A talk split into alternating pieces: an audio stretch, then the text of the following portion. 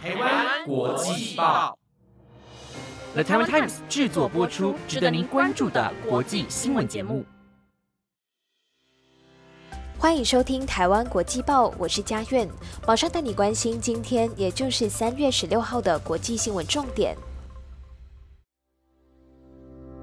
各位听众朋友，晚安！马上带你关心今天的新闻内容。今天的国际新闻重点就包括了韩日关系进一步好转，两国同意恢复穿梭外交；土耳其镇区又遇到了洪水侵袭，酿十四人死；美国无人机被俄军拦截后坠入黑海，两国军事首长罕见通话；美国考虑修订规范，让外送变成正职。以及气候暖化使到病媒蚊大量滋生，人类健康可能会受到威胁。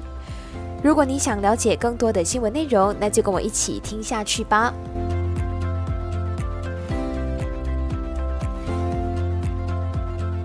台湾国际报今天要带给你的第一则消息呢，就是跟外交方面的消息有关了。那韩国的总统尹锡悦呢，今天在东京就跟日本的首相岸田文雄举行了一场会谈。那他在会前致辞的时候就表示，韩日两国的关系目前已经重新的起步了。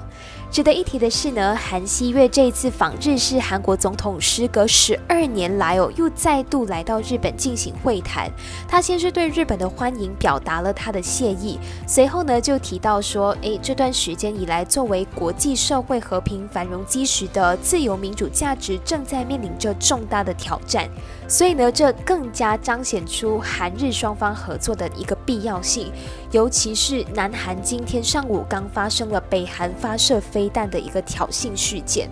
那尹锡悦呢？他也说，韩日两国呢应该透过密切的合作关系，有智慧的来处理北韩等区域内非法威胁跟国际社会的这些难题。那相信呢，今天两国之间领袖的会谈呢，会有很多呃非常有益的讨论。那这也会使韩国跟日本两国的关系从目前的停滞状态，转变为合作互利发展的关系。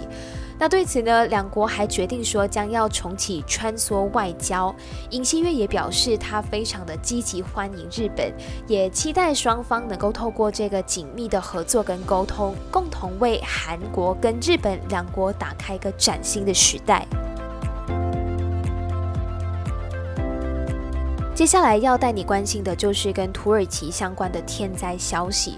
那土耳其东南部在刚过去的二月份才刚受到了强震的重创嘛，昨天呢又受到了暴雨引发的洪水袭击。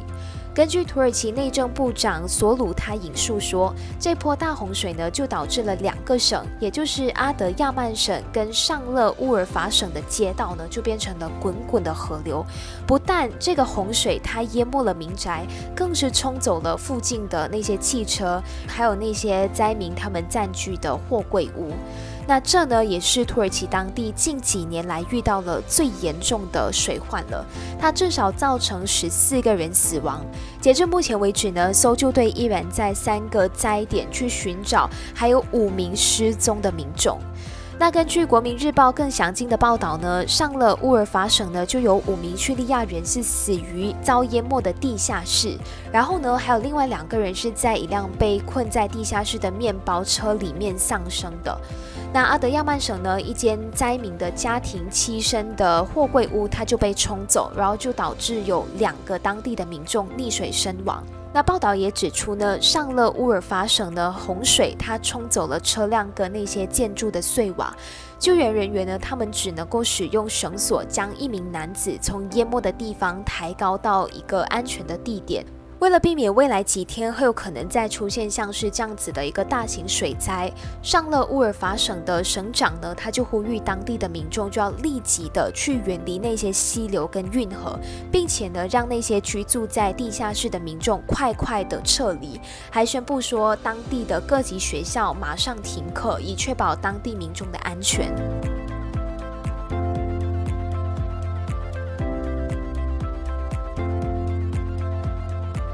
接下来呢，要带你关心美国的一架无人机昨天呢坠毁在黑海的最新进展了。那美军一架无人机呢，昨天就在黑海遭到俄罗斯的战机拦截之后坠毁。那对此呢，美国跟俄罗斯两国的国防部长今天就针对这起事件开展了一个通话。那这到底是怎么一回事呢？根据法新社的报道，华府方面声称，俄军一架苏凯二十七战机呢，把美军的 MQ 九无人机撞落黑海。但是呢，莫斯科方面呢就否认，哎，责任不是在俄方哦，他就指控是美方在相关区域内执行具有敌意的飞行，才会导致这架无人机坠入黑海的。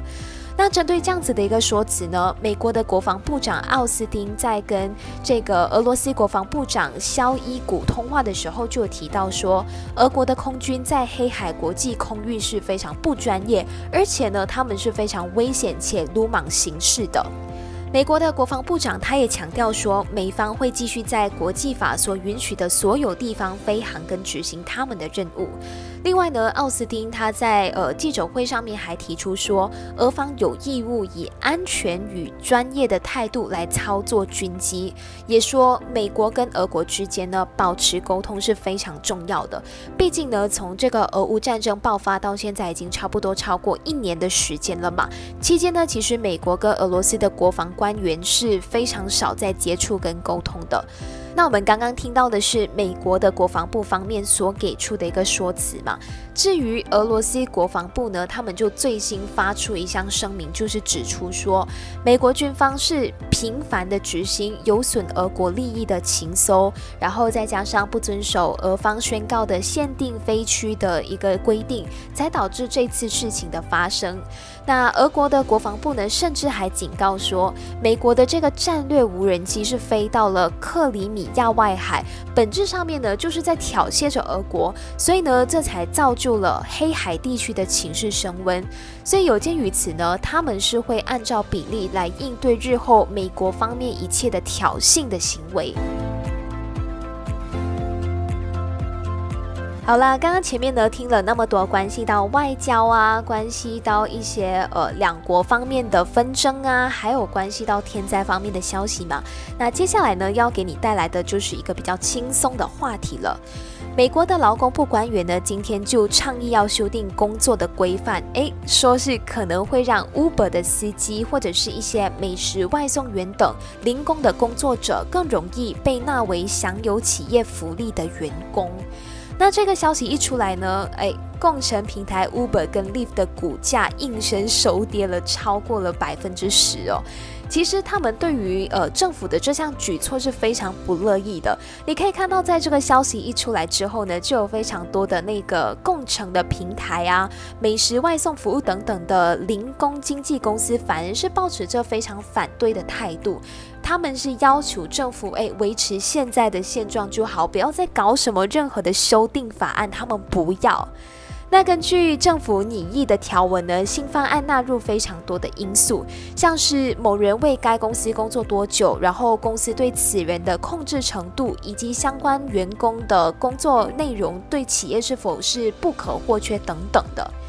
那劳工部的官员罗曼在记者简报会中就表示，政府他们相信拟定的规范修订更可以保护工作者不会遭到错误分类，同时呢，为那些聘用或准备聘用独立合约员工的企业提供一致的做法。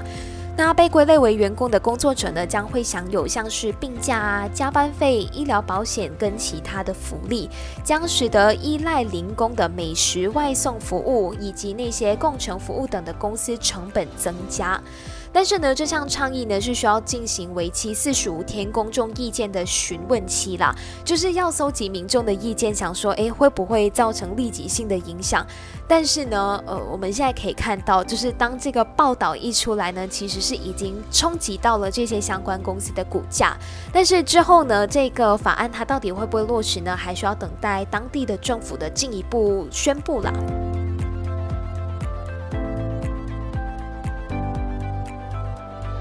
不知不觉呢，就来到了台湾国际报的最后一则新闻了。最后一则新闻呢，要带大家一起来关心我们的社会周遭的环境，还有我们个人健康了。为什么呢？因为随着地球的温度不断的上升呢，就导致说我们最近就是一直看到有关系到气候暖化相关的新闻。那这个气候暖化呢，现在将会导致人类的健康再遭受到一系列的冲击哦。因为在阿拉伯联合大公会举行的会议上，就有专家指出，气温不断升高的缘故，就会导致那个传染病媒介的蚊子活动范围跟着增加。那这呢，将会导致人类暴露于像是疟疾呀、霍乱、登革热以及结核病等非常多传染病的机会。甚至呢，那些已经被消灭的疾病，现在恐怕会因为这个气候暖化的缘故，再度卷土重来，对我们人类的健康是会造成一定的威胁的。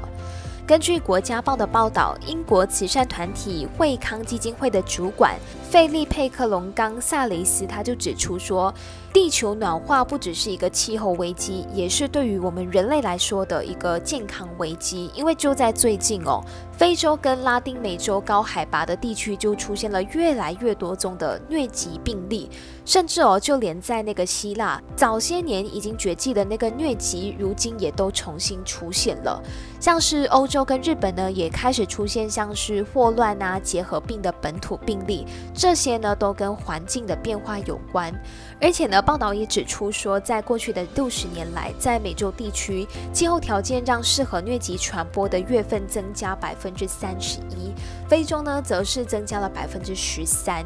以疟疾作为一个例子，原本被认为不会出现疟疾的南美跟非洲高海拔地区，已经越来越适合这个疾病的传播了。所以呢，未来呢恐怕会加重当地医疗的负担。至于肯亚新通报的疟疾病例呢，是大约三百五十万人的。除此之外呢，专家还警告说，肯亚已经发现了一种新的蚊子媒介，叫做斯氏暗蚊。那这呢，就很可能导致更多的病例跟死亡，因为斯氏暗蚊呢，能够在不同的气候条件下迅速的传播。目前已经发现斯氏暗蚊的其他国家，还有包括像是伊索比亚、苏丹、索马利亚跟尼日等等的。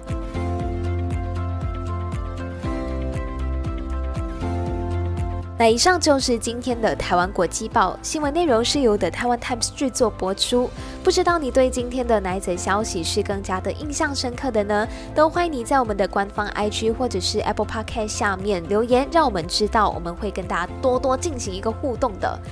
那今天的新闻就到这里啦，我是佳苑，我们下期节目再见，拜拜。